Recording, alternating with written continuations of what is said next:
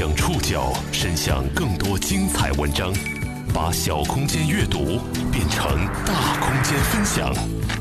报刊选读，把小空间阅读变成大空间分享。欢迎各位收听今天的报刊选读，我是宋宇。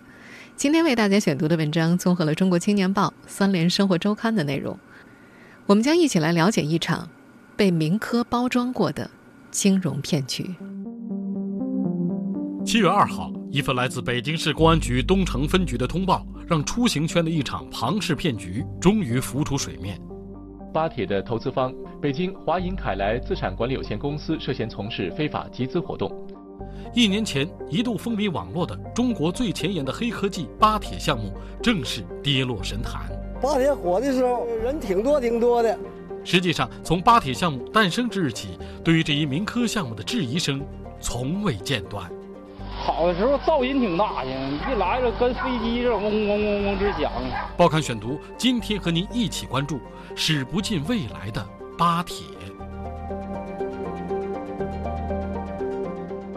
北京市公安局东城分局七月二号通报，针对投资人举报北京华银凯莱资产管理有限公司从事非法集资活动的情况，东城分局依法立案侦查，在二零一七年六月二十八号、二十九号、三十号，先后将白志明等三十二名犯罪嫌疑人抓获归案。两年来，华银凯莱公司因为巴铁的新闻受到关注，可是非法集资的疑云也一直笼罩不散。随着这份通报的发出，靴子终于落地了。二零一七年七月来临之前，引发争议的巴铁一号车厢已经被转移到一块无人空地上，车身上布满灰尘和水渍，曾经的明星不再光鲜。转移之前，他待在秦皇岛北戴河火车站出口不远的富民路上，是游客抵达这里之后能够最快到达的所谓景点。在过去的一年里，有很多人到这儿拿出手机，比出剪刀和巴铁一号合影。六月底，巴铁一号的轨道被正式拆除，距离拆除作业点不远。因为路边修车铺的大爷说：“啊，八铁火的时候，这个人挺多挺多的，哪知道现在说说一给拆了，这的确是影响出行。”附近一家店面的老板也表示。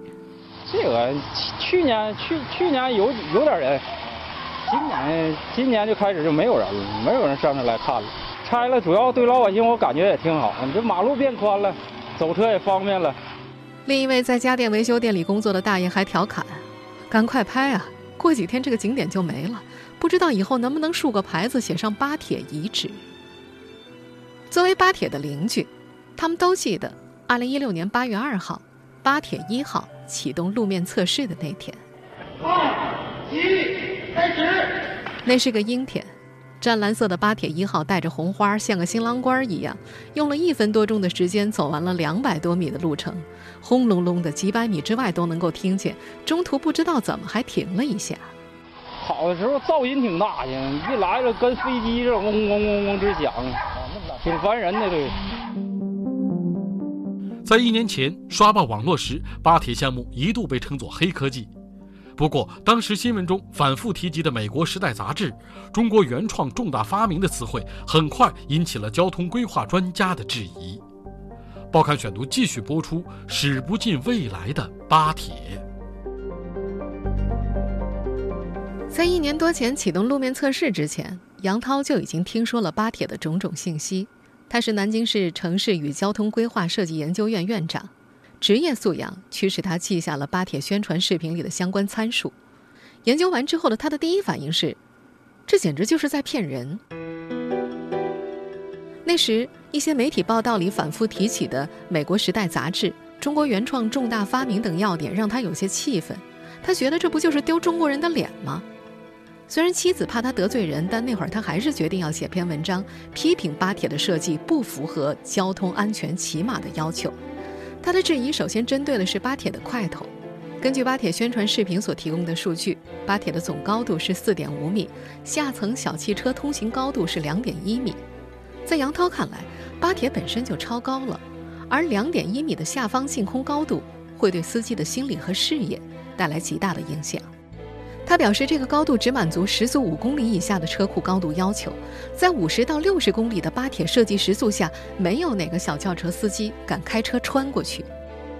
这位交通工程专家指出，根据国内外的设计规范，非机动车道路的净空高度都要达到三点五米以上，更何况是机动车呢？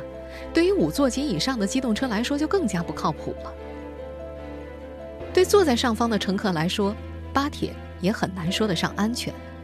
杨涛做过一道计算题，巴铁用于承载乘客的空间面积大约是三百五十平方米，每个人的使用面积在零点五平方米左右，它最多可以承载六百到七百人，很难满足其所谓容纳一千两百到一千四百名乘客的初衷。退一步说，就算只有六百人的话，车体也接近四十吨，在悬空三米的情况之下，仅靠两侧很薄的车体钢可支撑。在时速三十公里以上车速行驶的动载冲击之下，几乎无法保证车辆结构的安全稳定。上海交通大学汽车工程研究院教授张建武觉得，这些问题并非无解，因为技术并不深奥。七年前，张建武带着团队为巴铁的前身立体快八项目做了一份可行性分析报告。此后呢，这份报告就经常出现在北京华银凯莱资产管理有限公司借贷咨询与服务项目的宣传当中。这家公司和巴铁所属的巴铁科技发展有限公司皆由一人控股。张建武表示，自己从来都不认为巴铁是什么颠覆性的交通工具，他觉得只是算是一种轨道交通吧，采用电力驱动，概念和动车差不多。不过，二零一六年八月份。张建武在网上看到了巴铁启动路面测试的照片，感觉有些失望。在他看来，那根本就不是测试，只能算是个演示。张建武所说的测试是有条件的，那就是巴铁已经做好了正式应用的准备，专业的指标都达到实际要求。而从演示到测试，技术上仍要走上一段路。即使是在巴铁受到广泛质疑的今天，这位来自上海交通大学的教授依然不否认，他是一个。治理交通拥堵的好创意，只是在由创意迈向产品的过程当中，没有拿到市场的通行证。张建武说：“天下哪有那么多成功的发明啊？我们尊重发明，鼓励人去想那些可能性，哪怕十个发明只有一个成为生活中不可缺少的一部分。”巴铁是一个治理交通拥堵的好创意吗？它开进现实的可能有多大？在如今的城市中，这种交通方式有没有可能实现呢？报刊选读继续播出：驶不进未来的巴铁。去年八月份，看到巴铁实验成功那条新闻的时候，交通工程硕士赵浩就一阵头皮发麻。他反复的问自己：难道巴铁真的能够开到现实中来吗？多年累积的经验在敲打着他的脑袋，告诉他。不可能的，巴铁不可能普及。早在二零一六年四月份，他就在一家知识分享网站上被邀请回答：“巴铁到底是什么？城市立体快车能够实现吗？”他的回复是：“巴铁最大的问题就是太大了呀，太大了，超高超限了啊，太危险了。”他甚至还调侃了一句：“以后要是这东西真的普及了，我就去造星河战舰。”有人在他的回答下面直接反驳。很多真正的新事物从出现到人们接受和应用，其本身在逐步影响现实。第一辆地铁要是在当今发明的话，按你的逻辑要说，怎么可以破坏城市的道路去挖坑呢？赵浩就直接回敬：“交通哪里来彻底创新一说呀？说到底是几百年来的实践积累，学习国外技术，并因地制宜的改造自己。”没过多久，现实似乎打了赵浩的脸。二零一六年八月二号。巴铁一号在秦皇岛启动路面测试的那天，很多人在他的回答下面留言“啪啪啪”，大家都知道这是个互联网用语，表示掌掴面部的声音。类似的留言还有“坐等楼主的星河战舰啊，你对创新能不能包容点儿？”赵浩记得很清楚，那天手机的社交软件把头条都给了巴铁，还分配了一张特别醒目的巴铁一号的图片。自称学霸的赵浩说：“他觉得，自己就像站在台上，戴着高帽，被台下的人指着鼻子骂。那天夜里，他辗转反侧，不得入眠，半夜拨通了导师的电话，讲述自己的经历。导师狠狠地批评他：‘你信的是什么？你该信的是科学，是知识，是你手里的书，是你实践中看到的案例，是你自己。从发明创造的角度来看，南京市城市与交通规划设计研究院院长杨涛也承认，巴铁有值得肯定的一面，但是他同样认为质疑和怀疑非常重要，因为真正科学合理的发明创造是应该经得起质疑甚至怀疑的。他在文章中写道：“巴铁的发明与研制。”目前仅停留在车辆构造的概念设计与车体的制造方面，对于它运行使用所需要的交通系统规划和道路交通设计、控制与管理及其环境设计等方面的考虑十分欠缺。杨涛表示说：“巴铁要想开到城市里，只能为它去量身打造一座新城。”杨涛曾经听说过某个巴铁发烧友对这座巴铁之城的构想。巨型的巴铁行驶在巨型路面上，串联着客流走廊、城市中心、副中心、片区中心。为了下层净空高度，满足大小客车的安全通行，这时巴铁车辆的整体高度已经达到了七米，宽度则达到了八米。在这个新区里，所有的道路、桥梁、红绿灯标志牌都已经按照巴铁的参数进行了重新设计，包括道路安全净空高度、车道宽度、桥梁承载能力以及相应的材料和结构设计。由于巴铁高达七米啊，所有的巴铁车站都只能是高架立体车站，还装配有上下移动的扶梯和无障碍电梯。车站具有售票检票系统和功能，配有电子公交站牌。有的地方还开放了二层商业区，直接衔接巴铁车站。巴铁途经的道路也不能够进行任何的绿化，因为有些植物可能会横向生长，形成安全隐患。在杨涛看来，这种构想本身就不够严谨，更何况。如果要实现这些构想，至少需要解决巴铁车辆设计和制造所有的关键技术问题，这需要许多的专业领域的专家共同参与，为巴铁量身打造。目前，它距离可行和成功还非常非常的遥远。在很长一段时间里，巴铁都没有使出人们的想象。早在七年前，它就一度引发媒体热议，只不过那会儿它的名字还叫。立体快八，报刊选读继续播出，驶不进未来的巴铁。二零一零年五月份，巴铁的前身立体快八模型在第十三届北京国际科技产业博览会上亮相。在那时媒体的报道当中，立体快八被高高捧起，被介绍为速度快、零排放。成本低，载人多，每辆可以载客一千两百到一千四百人，最高时速可以达到六十公里。仅仅半年之后，立体快八就开出国门了。那会儿，美国的《时代》杂志把它列入世界二零一零年五十大发明，同年入选的还有如今在资本市场上大热的充电桩和无人车。《时代》杂志的网站那会儿写道：“比地铁便宜。”依靠部分太阳能的庞然大物，将跨越两条车道，在高速公路上方七英尺高处载着一千两百人。汽车从下方穿行，巴士上的乘客应该会有一种高高在上的感觉。立体快巴的创新点就利用轿车之上与立交桥之下的这个空间来运行。这个立体快八呢，它这个最大的特点呢，它是节省了道路的资源。我们现在听到的这段呢，是立体快八的发明人宋有洲在一场演讲当中的录音。不过很快呢，宋有洲投资入股的多个公司陆续被吊销了执照，立体快八计划夭折了，立体快八也就此驶出了人们的视线。直到六年之后，他以巴铁的身份回归了。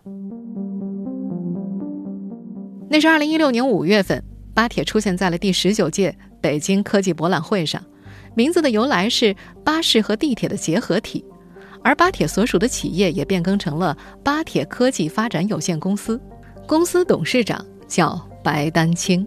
这个车呢是有地铁的这个功能，大运力，呃，能一趟车能拉一千两百人，关键造价呃这个成本低，是地铁造价的不到五分之一。根据当时一家媒体的文字直播实录，只有小学学历的巴铁发明人宋有洲透露了自己创意的由来。他表示，在深圳的时候，曾经思考如何利用汽车以上的空间缓解堵车的问题。他路过深圳大道，正好赶上修地铁。他说自己看见一个龙门吊正在运行，就琢磨着能不能够用低空空间来缓解停车难的问题呢？立交桥下面的空间可以利用吗？当时他对自己的创意前景十分乐观。他说自己找了专业的公司进行测算，国内市场大约有十万亿人民币的市场需求，国外至少得有五十万亿人民币的需求。作为巴铁科技公司董事长的白丹青看得更长远，他那会儿认为巴铁还能够拉动就业。他以某个地级市的建设计划为例，一个地级市市区就是一百公里，投资就是一百亿元。二零一六年八月二号。巴铁总算开到了现实里。那天，巴铁一号实验车在秦皇岛北戴河火车站外启动路面测试。当天下午六点多，微博认证信息为巴铁科技发展有限公司董事长的巴铁之父白志明发了条微博：“跑起来了，美丽的大家伙。”实际上，白志明正是白丹青面向媒体和投资人用的更多的一个名字。不过，路面测试后的第三天，就有媒体陆续爆出华银凯莱借巴铁之名进行融资的消息，而巴铁的技术和可行性也受到了不同程度的质疑。根据公开信息，白丹青正是巴铁科技公司和北京华银凯莱的实际拥有者。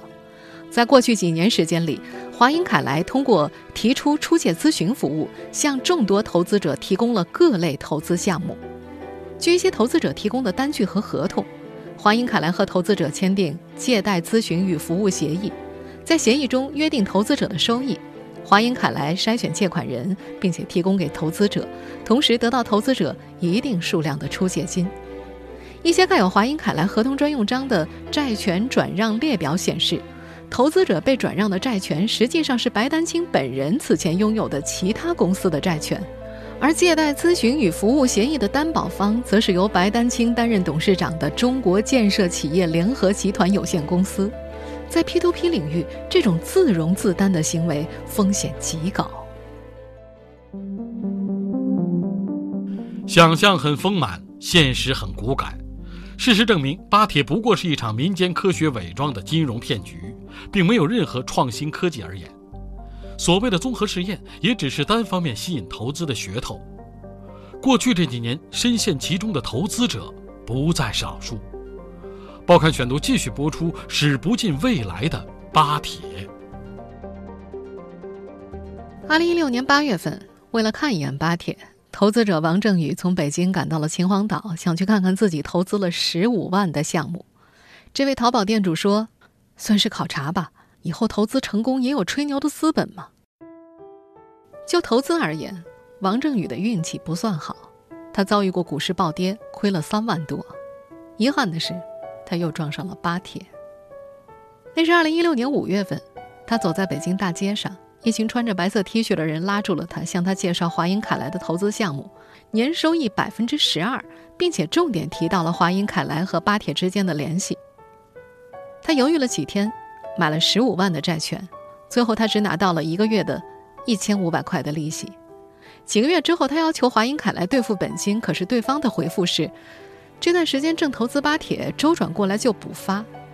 最近一年的时间里，王正宇几乎每周都要去一趟华银凯来的办公室，每一次都是扫兴而归。对方提出的小汽车、白酒、股份等兑付建议都被他一一拒绝了，总觉得里头有诈。像王正宇这样，因为没有获得合同所规定的利息而要求兑付本金的人不在少数。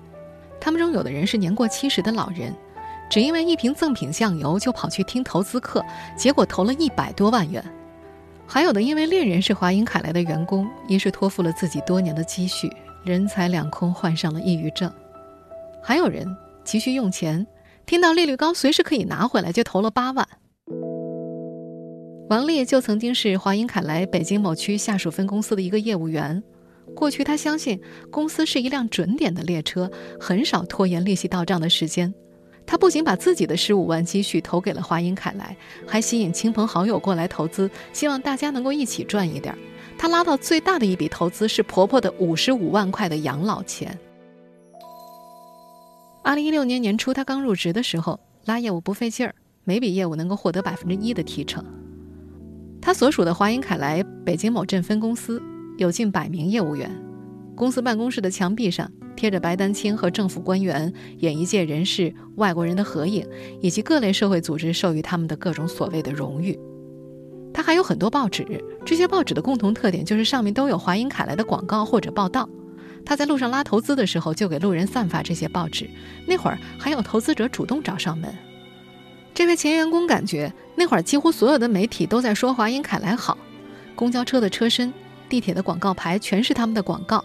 他说，看到这个阵势的时候，投资者会产生很强的信任感。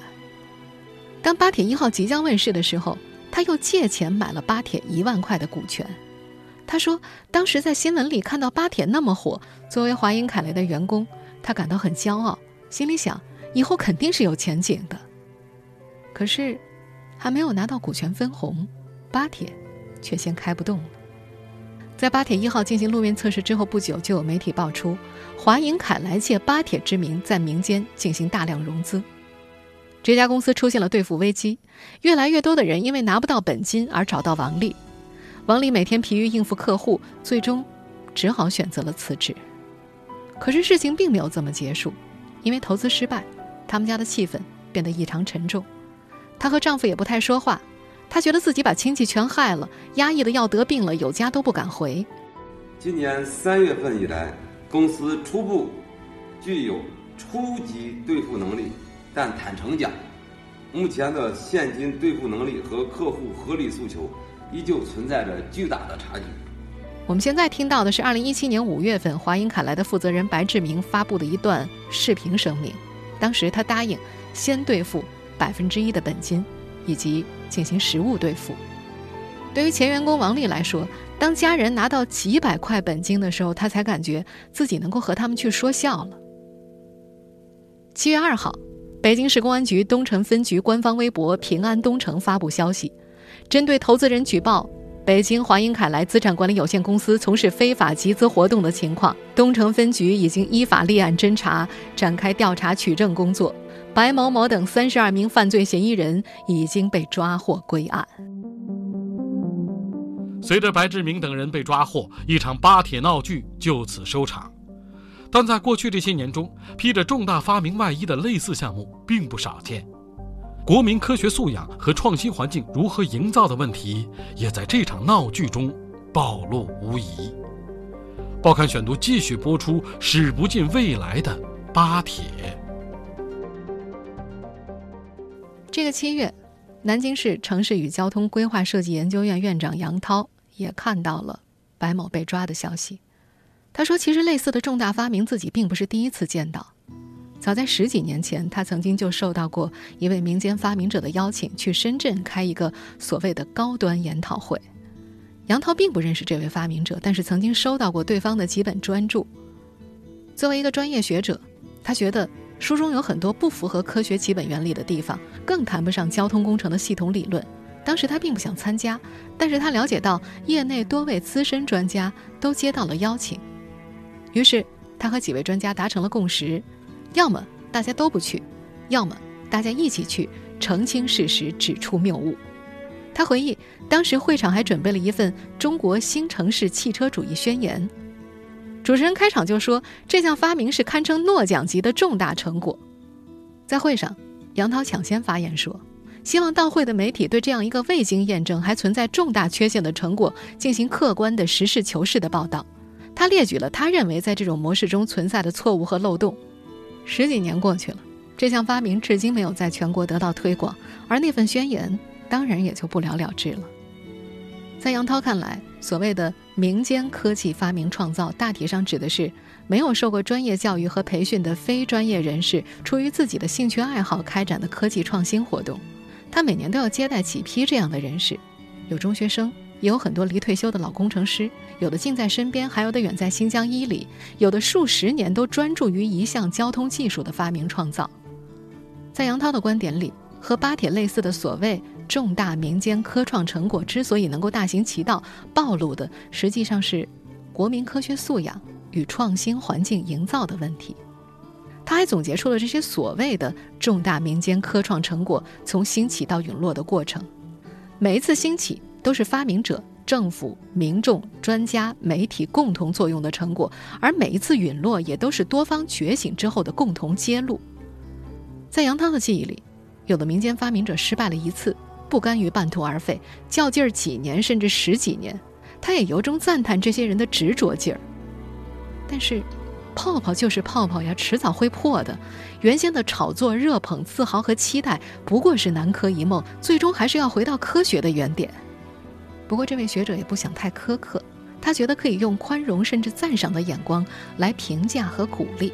他同时认为，专业人士应该实事求是的、明白无误的向发明者及早指出发明创造中哪些是有创意、有价值的，而哪些是存在缺陷和问题的。这才是对民间发明者的一种爱护和支持。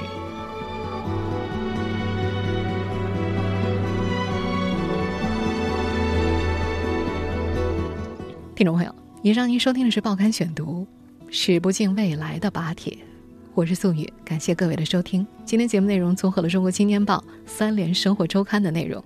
收听节目复播，您可以关注《报刊选读》的公众微信号“宋宇的报刊选读”，或者登录在南京网易云音乐。我们下期节目时间再见。